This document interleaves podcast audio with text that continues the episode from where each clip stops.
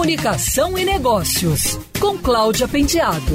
Oferecimento ABAP Rio, Associação Brasileira de Agências de Publicidade. Apesar dos protestos com quarentena que ocorrem em várias partes do Brasil, de acordo com um levantamento da agência Binder no início de abril, com uma base de 700 entrevistados no Rio de Janeiro, em Brasília, em São Paulo e no Ceará, 76% das pessoas declararam medo de retornar às ruas se o fim do isolamento ocorresse nesse momento. No isolamento social, o consumo concentra-se em alimentos para 97% das pessoas e remédios para 63% delas.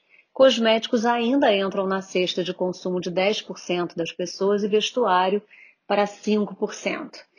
89,8% dos entrevistados realizam as compras em mercados e padarias e 58,5% em farmácias, o que indica que o comércio local tem suplantado inclusive as compras online, que têm sido utilizadas por 36,9% das pessoas.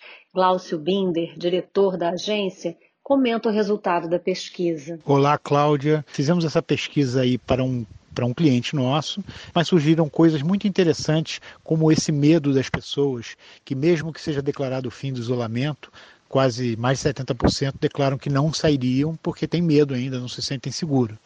É, mas a gente acha que isso é volátil, a gente acha que isso vai ser transformado em função das evoluções. Pode até piorar, mas pode melhorar.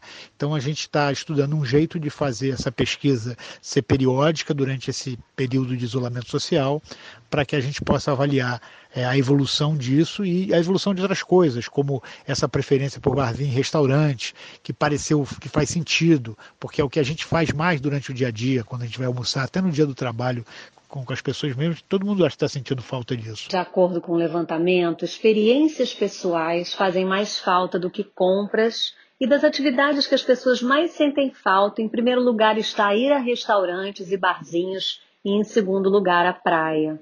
Essas são as saudades mais sentidas por 51% dos entrevistados. Quer ouvir essa coluna novamente? É só procurar nas plataformas de streaming de áudio. Conheça mais dos podcasts da Band News FM Rio.